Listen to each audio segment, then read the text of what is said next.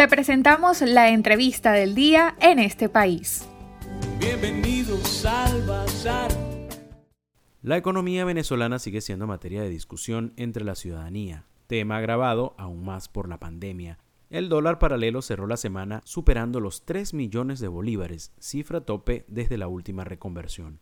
Para hablar de este tema tenemos como invitado esta tarde a Luis Bárcenas, puedes encontrar en Twitter como arroba Luis. Él es economista jefe de la consultora Ecoanalítica y hoy nos estará hablando sobre la perspectiva económica de Venezuela. Luis, bienvenido a los micrófonos en este país y la Red Nacional de Radio Fe y Alegría.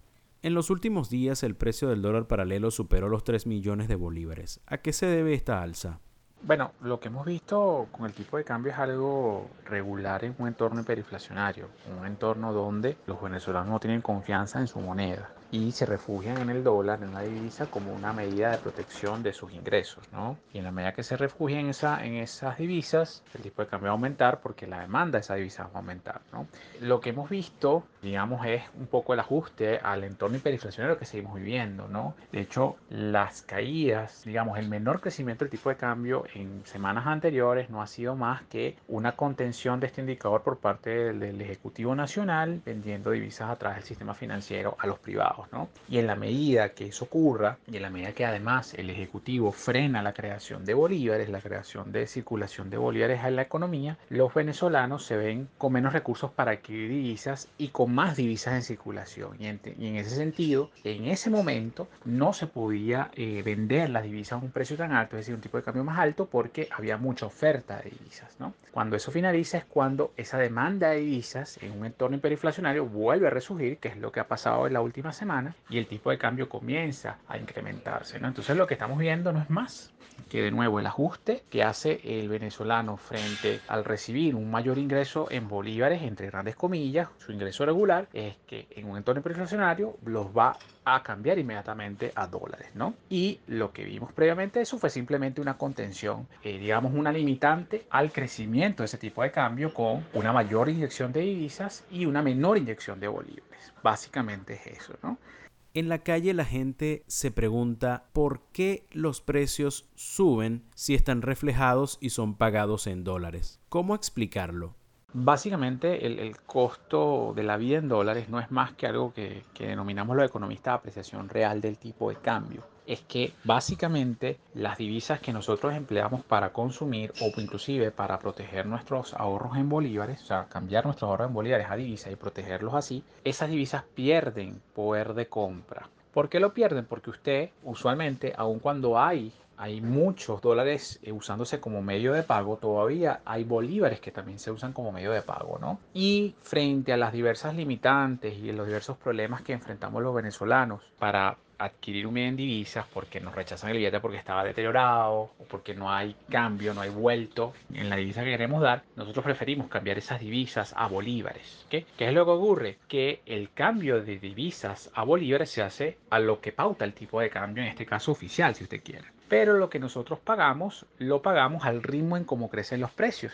Entonces, ese encarecimiento no es más que un crecimiento de precios en bolívares de los bienes que se ven en Venezuela en bolívares mucho más agresivo de lo que crece el tipo de cambio porque lo que crece el tipo en lo que crece el tipo de cambio determina cuántos dólares adicionales voy a recibir. Si el tipo de cambio hoy crece 10% es decir que yo por cada dólar que, que reciba yo voy a recibir más o menos 10% de bolívares adicionales a lo que recibía por ejemplo ayer. Pero es muy probable que cuando me vaya con esa cantidad de bolívares a comprar una canasta de bienes que antes costaba probablemente hoy cuesta 120, 130, 140. Es decir, cuesta más de la cantidad de dólares que yo tenía que sacrificar para adquirir esos bienes. Entonces, el encarecimiento viene cuando yo debo sacrificar una cantidad mayor de dólares, es decir, vender una mayor cantidad de dólares, intercambiarlo por bolívares y adquirir la misma canasta en bolívares que antes me costaba, no sé, 20% menos o 10% menos. ¿no? Entonces, básicamente, lo que vemos es la apreciación, no es más que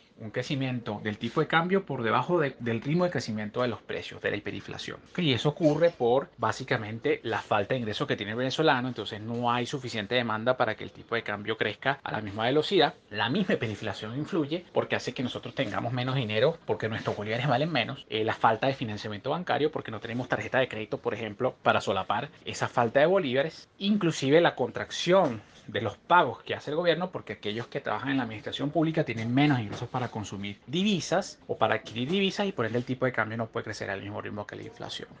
Les recordamos que estamos conversando esta tarde con Luis Bárcenas, él es economista jefe de la consultora Ecoanalítica. Recientemente se tomó la medida de sumar tres piezas al cono monetario. ¿Qué impacto ha tenido en la economía y si se espera una reconversión en este año 2021?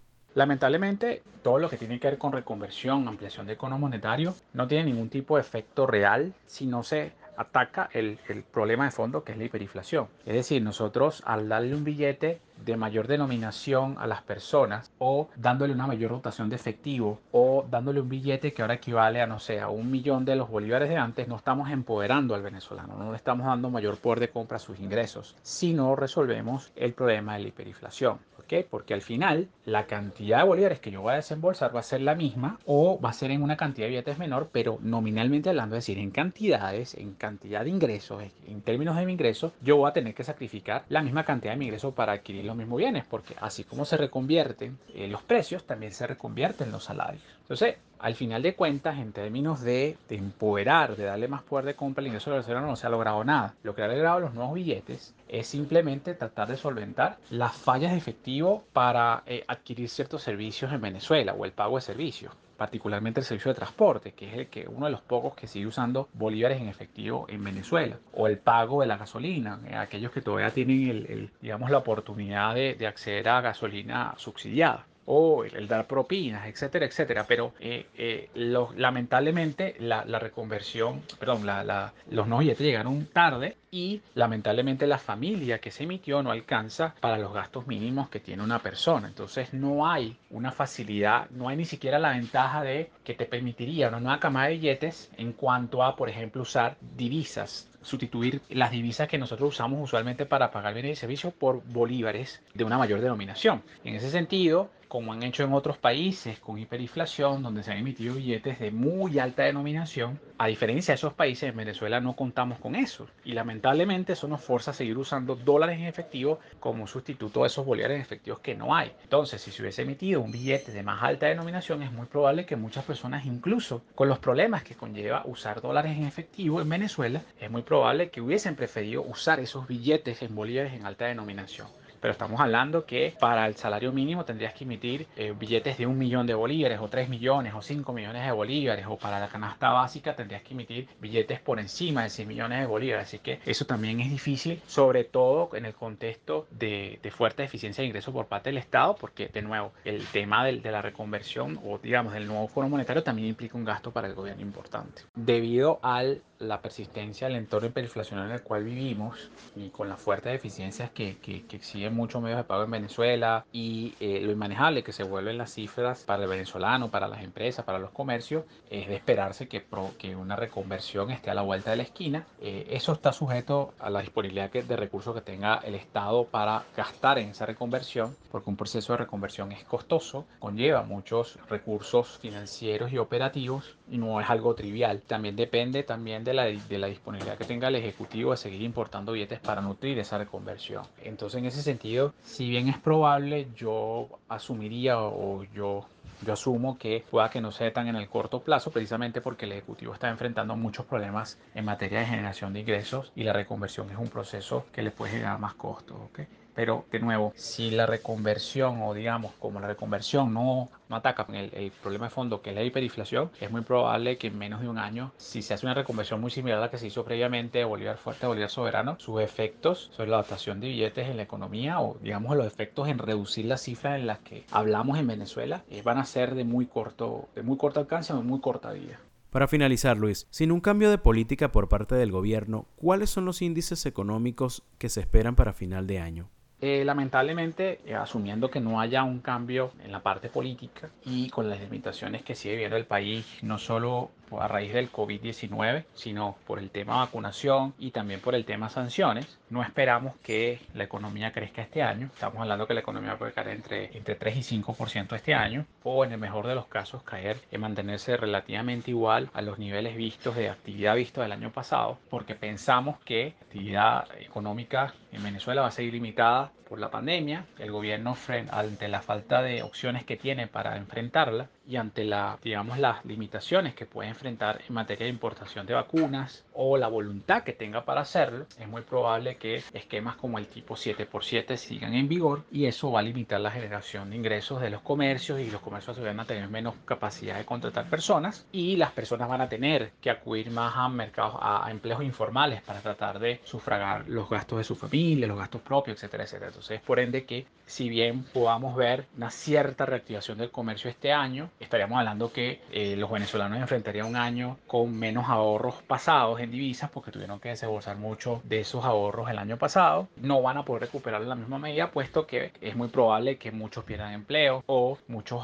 acudan al mercado informal. ¿no? Esto va a ocurrir incluso aún cuando veamos recuperaciones de la actividad petrolera porque se, los mercados internacionales se van a reabrir, sobre todo aquellos mercados donde el proceso de vacunación avance con mayor fuerza, pero no creemos que debido a las sanciones las, las exportaciones no lleguen más allá de lo visto a principios de 2020. La hiperinflación va a seguir su curso, aunque menos, menos agresiva que, que el año pasado. Esperamos una inflación anual de 1.500%, es decir, los, los, bienes y servicios en Venezuela se van a encarecer, se van a multiplicar por 15 respecto a lo visto el año pasado, en promedio, en donde los alimentos, los enseres médicos o los bienes de primera necesidad van a ser los, los más demandados precisamente en torno a la pandemia y los que por ende van a sufrir mayores incrementos en sus, en sus precios. El tipo de cambio va a seguir ajustándose a eso y por ende es muy probable que hagamos un tipo de cambio entre 8 y 15 millones de bolívares por dólar. Es precisamente ajustado debido a toda la incertidumbre y toda la poca credibilidad que tiene el bolívar como medio de intercambio y por ende por la necesidad que va a tener el venezolano para seguir demandando divisas este año.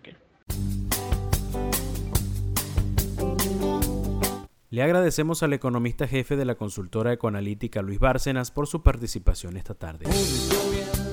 Para conocer más del programa en este país, visita nuestras cuentas en redes sociales, en Twitter e Instagram como arroba en este país radio, en Facebook en este país programa radiofónico y en la página web en estepaís.info.